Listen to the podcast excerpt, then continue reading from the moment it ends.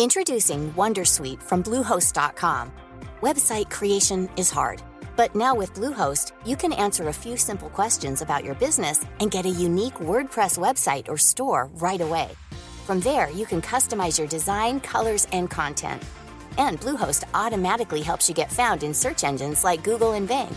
From step-by-step guidance to suggested plugins, Bluehost makes WordPress wonderful for everyone. Go to bluehost.com/wondersuite. Comment contribuer à un monde de demain plus durable La saison 2 du podcast Créateur d'impact va chercher les réponses en immersion au plus près des bénévoles, dirigeants d'associations ou bénéficiaires. Des histoires inspirantes et émouvantes sur les motivations de ces aventuriers de l'humain qui s'engagent dans la construction de la société de demain. Generali, sponsor de votre épisode La Story, vous propose de découvrir Créateur d'impact, le podcast disponible sur toutes les plateformes d'écoute.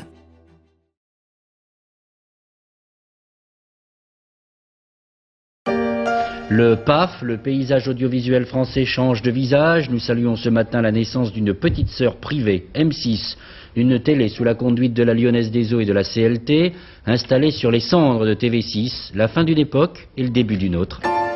Le 1er mars 1987, le présentateur du journal d'Antenne 2, Noël Mamère, annonce la naissance d'une nouvelle chaîne en lieu et place de TV6, chaîne musicale née à peine un an plus tôt. TV6, la plus jeune des télés, aura eu une courte vie. Toi la une, tu fais un gros plan de Georges, t'as vu? Et toi la 2, la 3, fais gaffe, gros plan de Charlotte. Bon, les cadreurs au casque, attention, bientôt l'antenne. Bonjour, merci d'être avec nous ce matin. Comme vous voyez, nous ne vous cachons rien des derniers préparatifs avant le démarrage dans quelques instants. Les débuts font un peu bric-à-brac avant que Jean Drucker ne prenne l'antenne en régie. Dans les coulisses, un homme observe les débuts de la petite chaîne de télé. Il s'appelle Nicolas de Taverneau. Venu de la Lyonnaise des Eaux, il a été nommé directeur général adjoint d'M6. Il en deviendra le président du directoire en l'an 2000.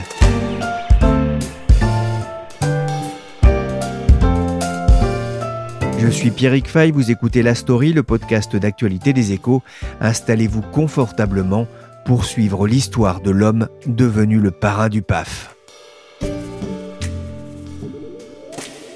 Et maintenant, si vous en êtes d'accord, que la fête commence. Il a fêté ses 70 ans il y a quelques jours, le 22 août, et entame sa 30e saison à la direction du groupe de médias dont il a pris les rênes en 1990. À cette époque, M6 se présente déjà comme la petite chaîne qui monte. M6, la petite chaîne qui monte, qui monte. Et elle monte tellement qu'en 2011, elle grimpe même sur le podium des chaînes les plus regardées en France, avant de rétrograder derrière France 3 depuis 2018. Fabienne Schmitt, vous êtes chef du service high-tech média des échos. Nicolas de Taverneau est indissociable de la réussite d'M6 C'est vrai qu'au départ, ils étaient trois, grosso modo, en fait, à vraiment euh, travailler à la création de cette chaîne. Il y avait Nicolas de Taverneau, il y avait Jean Stock et il y avait euh, Jean Drucker. Mais la longévité de Nicolas de Taverneau chez M6, il est là depuis les débuts, donc depuis plus de 30 ans maintenant. Et il en a pris la tête euh, depuis une trentaine d'années, fait que oui, c'est lui qui a tout décidé pour la chaîne, c'est lui l'architecte du succès de, de, cette chaîne de télévision. C'est une longévité exceptionnelle. Absolument, c'est une longévité totalement inédite dans le paysage audiovisuel français. Il n'y a pas d'égal. Alors, on a eu un duo il y a quelques années chez TF1 entre Patrick Lelay et Étienne Moujac qui a duré longtemps mais qui n'est plus en poste aujourd'hui. Nicolas Taverneau, lui, entretient sa romance avec N6 euh, depuis, on vient de le lire, plus d'une trentaine d'années et avec à ses côtés, notamment pour la partie programme, Thomas Valentin, qui est son fidèle serviteur, on va dire, depuis euh, presque aussi longtemps, en fait. Dans les échos week-end, vous l'appelez le survivant euh, pour cette raison? Bah, C'est un survivant parce que d'abord, c'est quelqu'un qui est là depuis les débuts de la chaîne et dans l'audiovisuel français, il n'y a aucun autre patron qui a fait cette longévité à la tête d'une chaîne de télévision française. Et puis, parce que normalement, il aurait dû quitter ses fonctions à l'âge de 68 ans et que désormais les actionnaires euh, d'M6, euh, donc c'est le groupe RTL Group, le groupe luxembourgeois, qui est une filiale de l'allemand Bertelsmann, euh, en ont décidé autrement. Ils ont repoussé la limite d'âge par deux fois pour pouvoir le maintenir en poste et donc Nicolas de Taverneau doit normalement quitter ses fonctions à l'âge de 72 ans en août 2022. Je dis bien normalement, puisque on a eu des surprises ces dernières années. Voilà. Le survivant, ça pourrait être le dernier des Mohicans, c'est ce que vous m'aviez dit aussi quand on préparait l'émission. Vous auriez pu aussi l'appeler le, parrain? Oui, alors tout à fait. On le dit quand même dans le long article qu'on lui consacre euh, dans les Échos Week-end. Nicolas Taverneau, c'est vraiment le parrain de la télé. C'est-à-dire que il connaît parfaitement bien euh, les rouages du secteur de la télévision et c'est lui qui donne véritablement le là dans le secteur audiovisuel aujourd'hui en France. Il est extrêmement écouté. C'est lui qui impulse aujourd'hui euh, vraiment les initiatives politiques euh, en matière d'allègement de la réglementation. C'est lui dont on écoute et on respecte le discours beaucoup plus, par exemple, que le patron de TF1 ou le patron de France Télévisions. Alors la, patronne de France Télévisions, elle a un poids certes, hein, Delphine Ernotte, mais elle là depuis moins longtemps. Donc votre autorité se fait aussi euh, avec les années euh, passées et le succès euh, de votre chaîne de télévision. Le patron de TF1, Gilles Pélisson aussi, n'est là que depuis quelques années, mais aujourd'hui, c'est M6 qui est la quatrième chaîne en audience en France qui euh, donne le là dans l'audiovisuel euh, véritablement parce que son patron emblématique, Nicolas Taverneau, euh, quelqu'un qui a une personnalité extrêmement forte. Il a gagné ses galons de noblesse depuis très longtemps dans la télé et il est très écouté. Il a effectivement une fonction de leadership. Je le disais, hein, ce diplômé de l'IEP Bordeaux est passé par la Lyonnaise des Eaux. Avant, il est passé par les PTT à la fin des années 70 il venait pas du monde de la télé, euh, contrairement à son prédécesseur euh, Jean Drucker. Non, pas du tout. Il connaissait rien à la télé. Euh, la télé était à inventer en quelque sorte à l'époque. L'actionnaire non plus, d'ailleurs, connaissait pas ce métier-là. Donc tout était à inventer. C'est un métier qui a énormément changé au fil des années. Aujourd'hui, on ne fait pas de la télévision comme on en faisait à l'époque. Euh, finalement, c'est un métier qui s'est beaucoup complexifié aujourd'hui. C'est-à-dire qu'à l'époque, euh, j'en discutais avec euh, Guy de Panafieux, qui justement a longtemps siégé au conseil d'M6, et qui me disait à l'époque, quand vous aviez quelqu'un qui était capable de bien négocier les contrats, les droits des programmes que vous achetiez aux États-Unis ou ailleurs, eh bien, c'était ça l'essentiel du métier de la télé. Et pendant très longtemps, par exemple, dans l'histoire de l'audiovisuel français, vous avez eu que deux chaînes privées. Pendant une quinzaine d'années, il y a eu TF1, M6 donc c'est pas une concurrence énorme. Aujourd'hui, on a mais plein de chaînes de télévision avec la télévision numérique terrestre et puis il y a les plateformes de vidéos payantes en fait par abonnement comme euh, Netflix, comme Disney qui euh, déferlent sur la France euh, depuis quelques années maintenant et qui créent une nouvelle concurrence dans cet environnement. Donc c'est plus exactement le même métier ni les mêmes décisions qu'il faut prendre désormais. C'est qui le patron? J'ai pas entendu. C'est qui le patron? C'est moi le patron! C'est moi le patron il est là depuis 30 euh, ans à la tête hein, d'M6. Il y est rentré euh, il y a 33 ans, il a 70 ans aujourd'hui. Comment est-ce qu'il est perçu euh, en interne? C'est quel type de patron? Alors, c'est un patron qui est respecté hein, parce qu'il connaît tous les métiers de la chaîne de télévision. C'est un patron qui s'est immiscé dans les moindres détails de chacun des métiers de la chaîne de télévision. On ne peut pas dire ça de tous les PDG de, de groupes, hein, quel que soit le secteur. Nicolas, c'est un bourreau de travail et c'est aussi quelqu'un de très autoritaire. Voilà aussi comment il est perçu par les salariés. Parfois, ils en ont marre parce que c'est quelqu'un qui peut être très dur.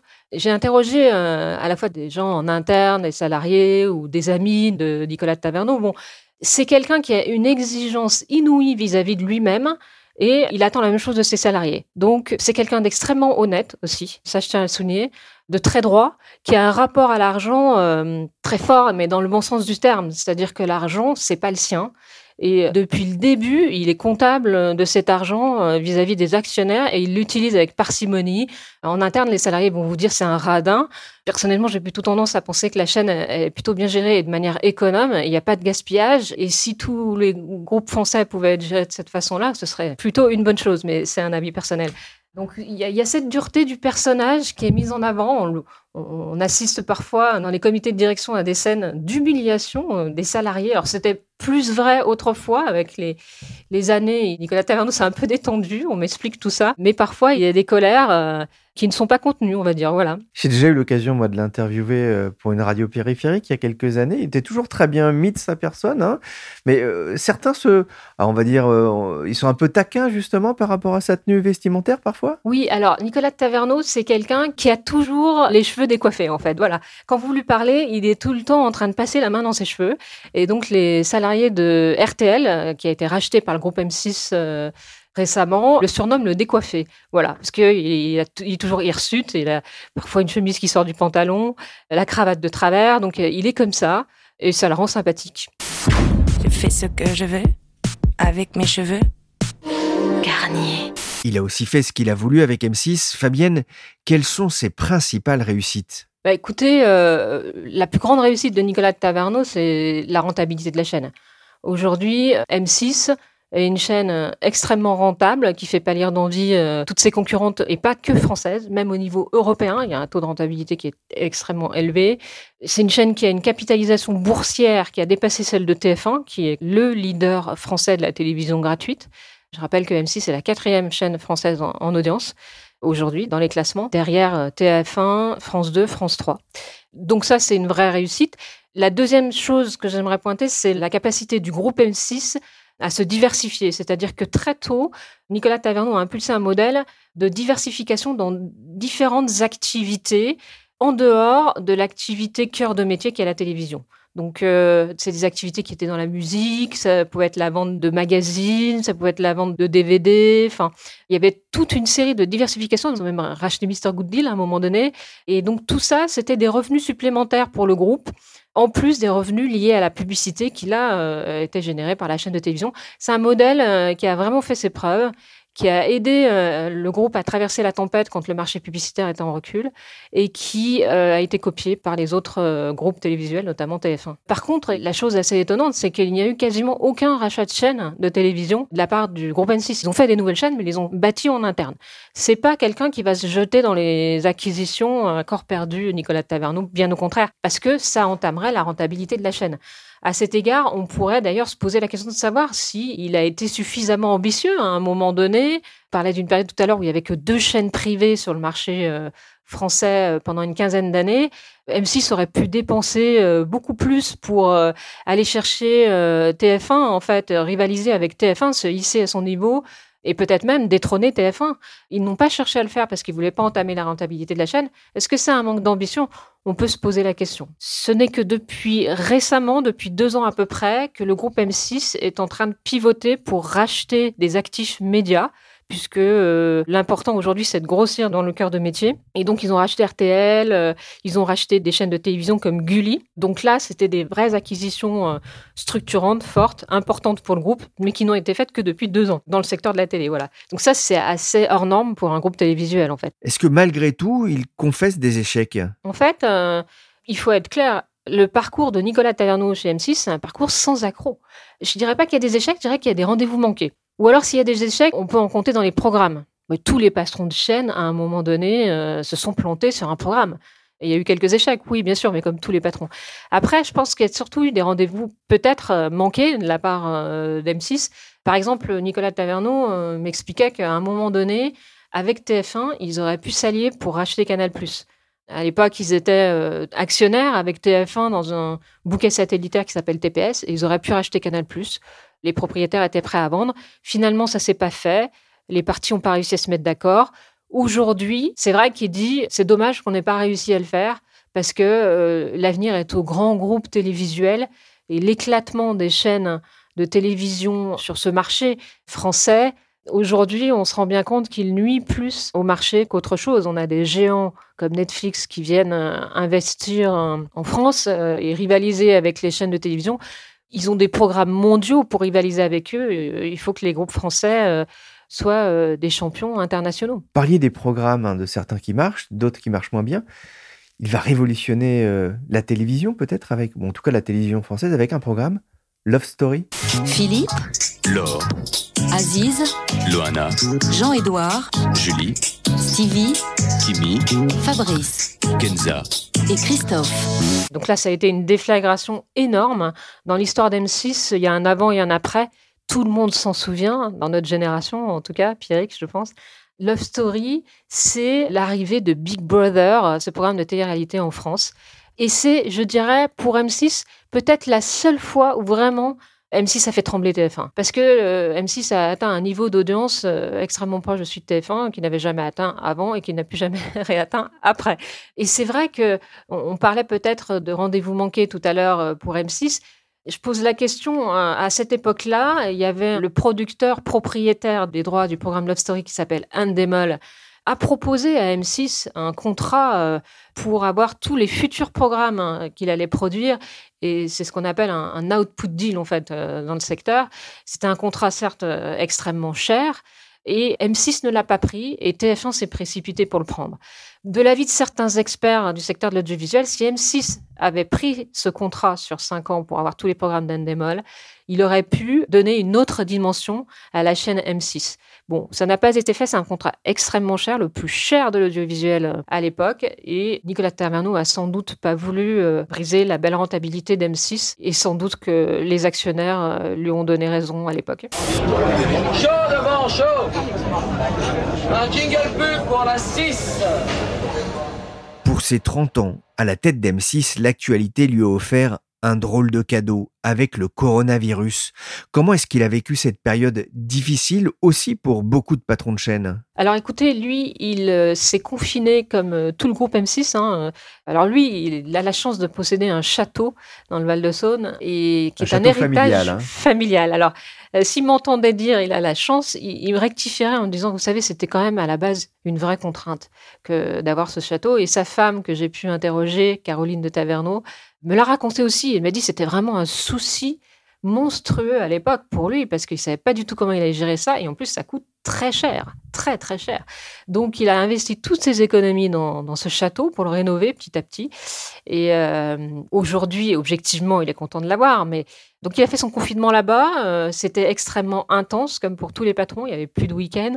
On travaillait même presque euh, beaucoup plus, me disait-il, à distance. Mais globalement, il a réussi. Il fait partie de ces patrons qui ont réussi à gérer à distance tout le groupe et en continuant à faire tourner euh, la machine. On a un pilotage avec le pied sur le frein et l'accélérateur pour éviter les sorties de route. Voilà ce qu'il confiait à Fabienne en référence à cette période post-confinement. Marina Alcaraz, vous êtes journaliste au service high-tech média. M6 a beaucoup souffert des effets du coronavirus comme tous les autres groupes de médias, M6 a forcément souffert de la chute des recettes publicitaires au printemps. On parle quand même de plus de 60% de baisse de durée de publicitaire en avril en télévision pour l'ensemble de la télévision. Fin avril, Nicolas de Taverneau, donc le patron de M6, prévoyait une baisse des recettes publicitaires de l'ordre de 50% pour le deuxième trimestre et annonçait à cette occasion une baisse drastique du coût des programmes, environ 100 millions d'euros en 2020, soit environ un cinquième du coût des programmes sur la base de 2019. Au final, la chute de la pub a été un peu moins forte que prévu, moins 42%, selon les résultats semestriels communiqués cet été, mais c'est tout de même beaucoup, et comme M6 le dit lui-même, c'est un impact très sévère du Covid. Financièrement aussi, Marina? Alors financièrement, bien évidemment, comme tous les groupes de médias, hein, M6 a souffert du Covid. Le résultat opérationnel courant du groupe a baissé de plus de 40% au premier semestre. Et la radio, puisque rappelons que M6 avait annoncé l'acquisition de RTL et des radios euh, dans le giron de RTL en 2016, la radio donc du groupe M6 est tombée dans le rouge, un résultat opérationnel courant, et ça n'était pas arrivé depuis des années. Donc clairement, euh, le groupe M6 souffre de l'impact du coronavirus. La bonne nouvelle, c'est que les audiences ont explosé depuis le confinement et restent élevées depuis. Et comme le disait Nicolas de Taverneau au JDD, cette crise a replacé la télé au centre du village hein, et du coup, il reste relativement confiant sur les perspectives publicitaires. M6 n'a pas fait non plus de plan de, majeur de licenciement, hein, comme d'autres l'ont fait, notamment je pense au groupe Next Radio TV qui a BFM TV notamment. Il a même annoncé l'embauche d'une centaine de jeunes en les finançant, et c'est peut-être l'originalité de la chose, en les finançant sur des économies sur la distribution d'actions gratuites des hauts cadres. Alors certes, il y a un côté euh, coup de com dans cette opération, hein, mais c'est assez révélateur du fait que M6 tient bien pour l'instant du moins. Les audiences, c'est important, mais l'épidémie n'est pas terminée. Les règles de distanciation s'imposent, on porte des masques. Pour M6, ça commence à devenir un problème pour confectionner ses futurs programmes, ses futures émissions? Pour toutes les chaînes de télévision, c'est forcément un casse-tête dans la mesure où il faut pouvoir euh, être en mesure de faire tourner des producteurs, que les restrictions à l'étranger sont beaucoup plus compliquées, notamment pour des documentaires, qu'en ce moment la demande est très très forte pour de la fiction puisque toutes les chaînes veulent refaire leur stock. Et il y a également tous les problèmes de Covid sur les tournages. M6 a déjà dû faire face à deux reports de tournage pour des cas de Covid au cours des dernières semaines. Le meilleur pâtissier, d'ailleurs, d'abord, tout début août, après un cas de Covid, dit-on, on parle de Cyril Lignac, qui aurait eu le Covid, ainsi qu'une dizaine de personnes, et donc le, tournage a été interrompu une douzaine de jours. Et Incroyable Talent, plus récemment, fin août, euh, Incroyable Talent, enfin la France a un Incroyable Talent, c'est le nom exact de l'émission qui est produit par Fremantle pour M6. Alors là, c'est un membre du jury qui a été testé positif au Covid-19. Et le tournage, qui aurait dû débuter le 25 août, finalement ne reprendra que mi-septembre. Et là, c'est des surcoûts énormes pour Incroyable Talent. Euh, le monde de la production estime les surcoûts entre 300 et 600 000 euros. Il y a ces décalages, c'est énorme, sachant qu'un prime, par exemple, de cette émission, c'est à peu près un demi-million d'euros. Donc, c'est des frais qui vont prendre en compte la location des plateaux, les décors, les billets d'avion des candidats, les salaires des techniciens, etc. Et là, même si c'est Fremantle qui produit, on peut imaginer qu'il y ait des négociations avec M6. Ça veut dire aussi que pour M6, il faut trouver d'autres programmes s'il y a des retards, j'imagine. D'autres programmes sur retard. Pour l'instant, par exemple, pour Incroyable Talent, la production a tout fait pour que la date de diffusion commence au moment initialement prévu. Mais bien évidemment, c'est un casse-tête. Hein. C'est un casse-tête pour les producteurs et c'est un casse-tête pour les chaînes. On parlait avec Marina du défi de la publicité, de l'audience, de la difficulté aussi de concevoir des programmes en période de pandémie. C'est un peu cauchemar en cuisine. Mais il y a un défi que Nicolas de Taverneau redoute particulièrement. Fabienne, c'est quelque chose qu'il craint même plus que le Covid? Les plateformes de SVOD, les Netflix et Disney, on en a deux qui sont en France et qui font beaucoup de bruit, hein, donc euh, celles que je viens de citer, oui, ça c'est le sujet majeur de préoccupation de Nicolas de Taverneau et c'est le sujet sur lequel il va travailler vraiment à fond. Il travaille déjà beaucoup depuis quelques années là-dessus, mais là c'est vraiment la priorité de ces deux dernières années de mandat. Comment est-ce qu'on fait pour rivaliser au mieux et armer M6 pour l'avenir face, j'ai envie de dire, à ces barbares. Faut savoir que dans, ce secteur, Netflix, les Américains, Disney, ils, ne sont pas du tout régulés comme des chaînes de télévision en France. En France, on a un arsenal législatif extrêmement lourd qui date de 1986, qui définit un certain nombre d'obligations pour les chaînes de télévision, notamment d'investissement dans la production euh, française. Et c'est pas toujours simple à appliquer. Il y a une réglementation très forte aussi sur l'acquisition de sociétés de production. Les chaînes françaises ne peuvent pas faire ce qu'elles veulent. Et puis sur les droits des programmes, c'est-à-dire quand vous êtes M6 que vous financez un programme, eh bien, vous pouvez pas en détenir les droits ad vitam aeternam. Alors que Netflix, lui, il en possède les droits euh, pendant 25 ans ou plus, et en plus les droits dans le monde entier. Donc, il en fait ce qu'il veut, et il engrange les recettes qui vont avec. Donc, c'est là-dessus, c'est sur cette inéquité en termes de régulation que Nicolas Taverneau travaille euh, beaucoup. Et là, euh, en, cette rentrée, il y a une négociation importante qui s'engage entre l'État et les plateformes, comme on les appelle, hein, pour justement inscrire dans la loi française des obligations de production pour la production euh, audiovisuelle euh, française. Marina Alcaraz, justement, les professionnels attendaient beaucoup de cette loi sur l'audiovisuel qui a été décalée en raison de l'épidémie. C'est un problème? Alors, l'audiovisuel, en fait, a été reporté, mais aussi segmenté. Il y a un certain nombre de parties de la loi pour l'instant qui sont passées à la trace. Alors là, les chaînes ont bénéficié quand même d'allègements, et ça, c'est passé par décret, c'est passé par d'autres textes que la loi tout ce qui est publicité adressée, tout ce qui est jour interdit de cinéma, c'est quand même l'un des, chevaux de bataille de M6. Les jours interdits de cinéma, je vous rappelle quand même que certains jours, la télévision ne pouvait pas passer de films, le samedi notamment. Et d'ailleurs, euh, M6 est très tôt engouché dans la brèche en proposant des films euh, dès cet été, euh, le samedi soir, avant même que le, que le décret ne passe. Donc tout ça, les chaînes l'ont eu. Mais toujours est-il, pour les chaînes, pour M6 et pour d'autres chaînes, hein, il y a encore beaucoup à faire parce qu'il y a encore des asymétries entre les plateformes type Netflix, Disney+, etc., et eux-mêmes. Et pour eux, notamment, il faudrait revoir toutes les relations avec les producteurs, notamment avoir davantage de droits sur les œuvres audiovisuelles. Ça, c'est vraiment l'un également de leurs grands combats. C'est le début, le début du kiff. C'est le commencement de tes nouveaux objectifs. Oh, oh, oh, oh, Le message de Bruno dans la radio sur Fun du groupe M6 était pour Daniel pas pour son patron. Mais la retraite approche. Le 22 août 2022, Nicolas de Taverneau sera atteint par la limite d'âge. Ce sera alors, Fabienne, le principal défi des actionnaires de la chaîne, trouver un successeur à Nick de Tave. Ouais, c'est ça, voilà. On dit Nick de Tave. Alors, c'est pas n'importe quel type de question, la succession d'M6, parce qu'il a tellement façonné la chaîne à son image. C'est comme son enfant. Aujourd'hui, personne n'imagine M6 sans Nicolas Taverneau. Pas même les actionnaires, puisqu'ils ont déjà repoussé par euh, deux fois la limite d'âge pour pouvoir le conserver à la tête de la 6. Il y a eu beaucoup de dauphins qui sont restés échoués sur la plage, j'ai envie de dire, au fil de l'histoire d'M6. Il y a eu quand même beaucoup de bras droits auprès de Nicolas Taverneau qui ont rêvé à un moment prendre sa succession. Il y en a beaucoup qui sont partis parce qu'ils ont compris que finalement, euh, ce ne serait pas leur heure euh, avant longtemps. Ça leur arriverait pas avant longtemps, en tout cas. Puis il y en a d'autres euh, qui, un peu trop pressants, ont été priés de bien vouloir quitter M6. Donc, c'est une question extrêmement difficile. Nicolas Taverneau est bien évidemment associé au choix de son successeur, mais ça reste le choix des actionnaires, RTL Group. Et donc, réponse en août 2022, peut-être un peu avant. Merci Fabienne Schmitt, chef du service high-tech média aux échos, et merci Marina Alcaraz, journaliste aux échos. La story, c'est fini pour aujourd'hui.